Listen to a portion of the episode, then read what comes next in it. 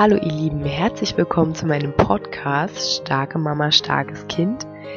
Dies ist meine aller, aller, allererste Folge. Ich freue mich sehr darüber. Mm, ich habe euch einen Text eingelesen, den ich eigentlich als Blogartikel gedacht hatte, aber mir ist aufgefallen, dass ich lieber Texte einspreche. ähm, der Podcast wird nicht immer so sein.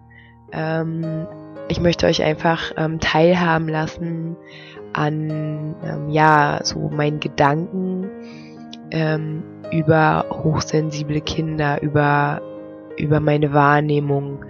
Ähm, und deswegen habe ich einen Text über mein Kind geschrieben. Und ja habe den als sozusagen Einführung in den Podcast jetzt eingesprochen, weil eines meiner Themen hier wird die Hochsensibilität von Kindern sein. Ich wünsche euch erstmal ganz, ganz viel Spaß.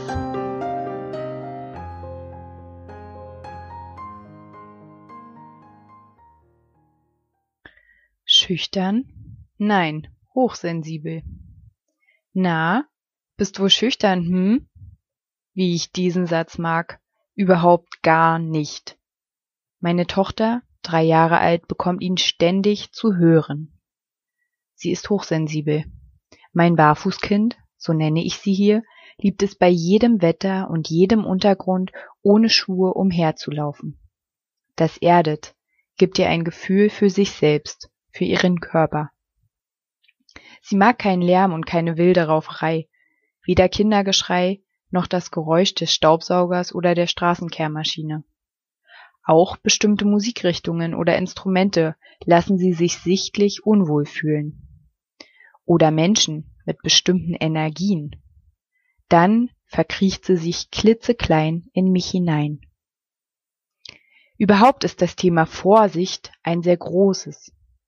Ich erinnere mich an Zeiten, da sprang sie fast ständig auf meinen Arm, weil jemand komisch guckte, weil die Jacke, die in unserem Flur plötzlich anders hing, sie ängstigte weil ein Kind sich sehr nah neben sie setzte oder weil eine ältere Dame sie in der Straßenbahn ansprach. Sie mag auch kein Getatsche, Geknutsche, Gequetsche, Umarmungen. Es ist ihr oft zu eng, zu nah. Manchmal auch von mir als Mama. Für mich ist das okay. Für viele andere Menschen nicht. Die nehmen das dann persönlich, sind gekränkt und reagieren fordernd oder beschämen sie bewusst oder unbewusst. Sie hingegen möchte gefragt werden, wenn man sie umarmen will. Ist das nicht eigentlich total schön? Ein Ausdruck von Selbstbewusstsein? Mein Barfußkind mag immer erstmal von weitem beobachten. Erstmal nichts sagen, einfach nur schauen. Am Rand sitzen, sich mitfreuen, mittrauern, sich wundern, mir Fragen stellen zu dem, was sie beobachtet. Sie liebt Bücher. Den ganzen Tag beschäftigt sie sich mit Büchern. Jede Situation in den Geschichten spürt sie nach. Sie fiebert mit. So, als lerne sie schon mal für das Leben da draußen. Baden ist ihr ein Graus. Wenn überhaupt, dann auch nur in lauwarmem Wasser. Warmes Wasser ist ihr unangenehm. Lange Zeit stand sie nur in der Badewanne. Mittlerweile setzt sie sich auch schon mal ins Wasser. Lässt man ihr Zeit, entstehen Räume für Mut. Schlafen ging als Baby nur in Bewegung. Im Tuch war ihr zu Hause.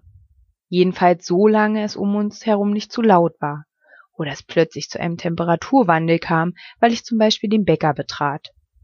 Dann war sie sofort wach. Schlafen geht auch jetzt nur bei absoluter Ruhe.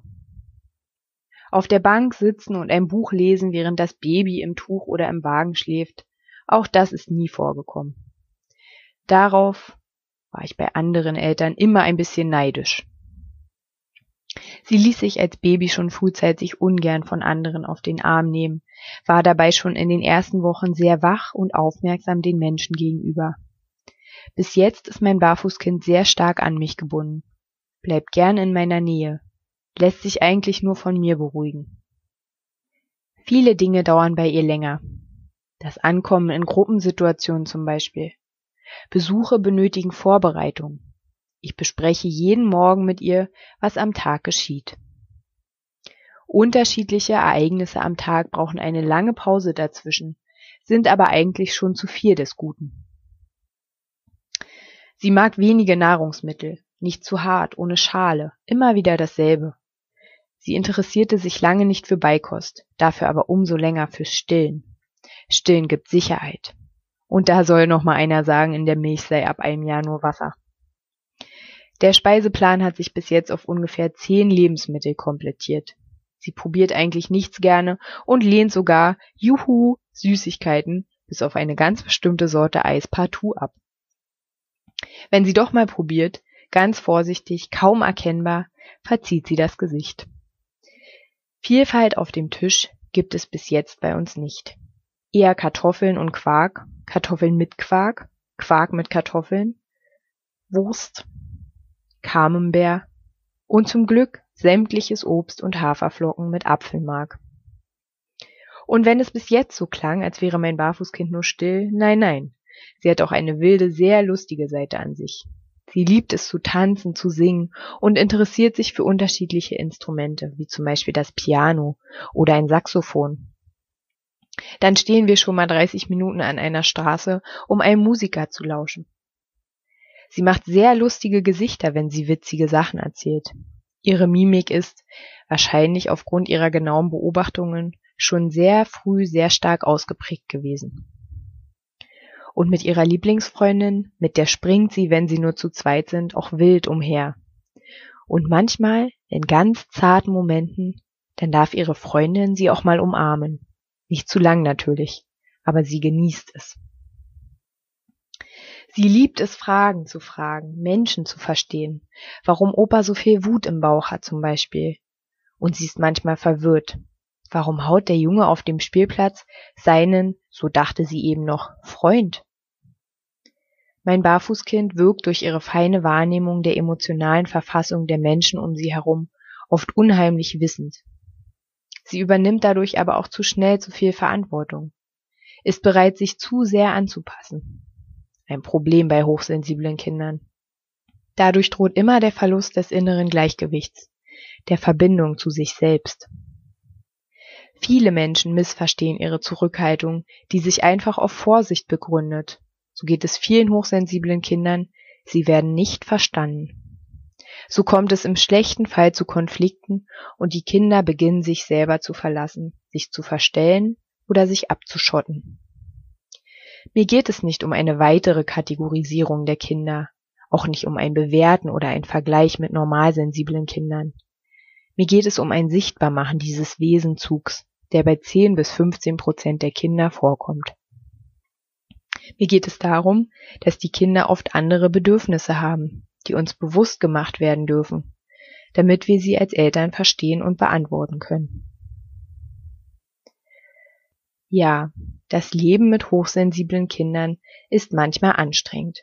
Sie hängen an einem, haben gefühlt ständig Angst oder andere sehr intensive Emotionen und sind manchmal so unglaublich erwachsen und ernst.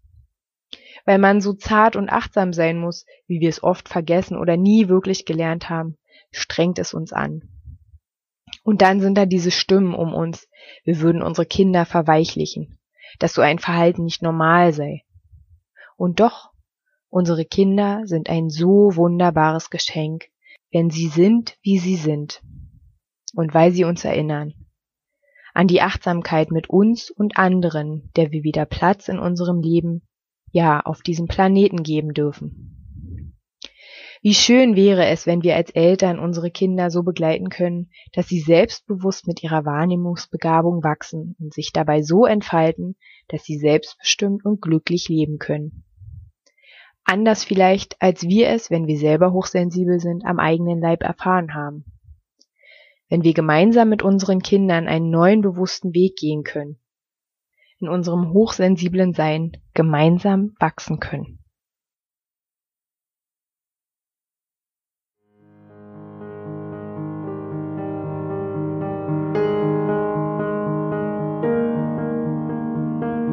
Das war also mein Text. Schüchtern? Nein, hochsensibel. Ich hoffe, dass er euch in irgendeiner Art und Weise ja berührt hat, dass ihr vielleicht an der einen oder anderen Stelle ja euer Kind ähm, wiedererkannt habt oder Verhaltensweisen, ähm, Reaktionen aus der Umwelt. Ich würde mich deswegen sehr, sehr, sehr freuen, wenn ihr die Kommentarfunktion benutzt, wo auch immer ihr diesen Podcast hört oder diese Episode ähm, und mal schreibt, wie ihr die Hochsensibilität eures Kindes bemerkt habt, wie sie sich so für euch zeigt und ähm, ja, kommentiert doch gerne. Ich freue mich auf einen Austausch. Ich werde demnächst eine Facebook-Gruppe eröffnen, die den gleichen Titel trägt, Starke Mama, starkes Kind, in der wir uns gerne austauschen können. Ich ab und zu ein paar Impulse ähm, geben werde. Ich habe nämlich die Vision, dass wir unsere Kinder und uns selbst so begleiten, dass wir selbstbestimmt und selbstbewusst und voller Selbstvertrauen ja in diesem Leben uns entfalten können. Und dazu wird es jetzt wöchentlich Podcast-Folgen von mir geben. Ähm, ich freue mich da schon ganz, ganz doll drauf. Ich wünsche euch erstmal alles Liebe und ähm, passt auf euch auf. Bis bald, eure Julia.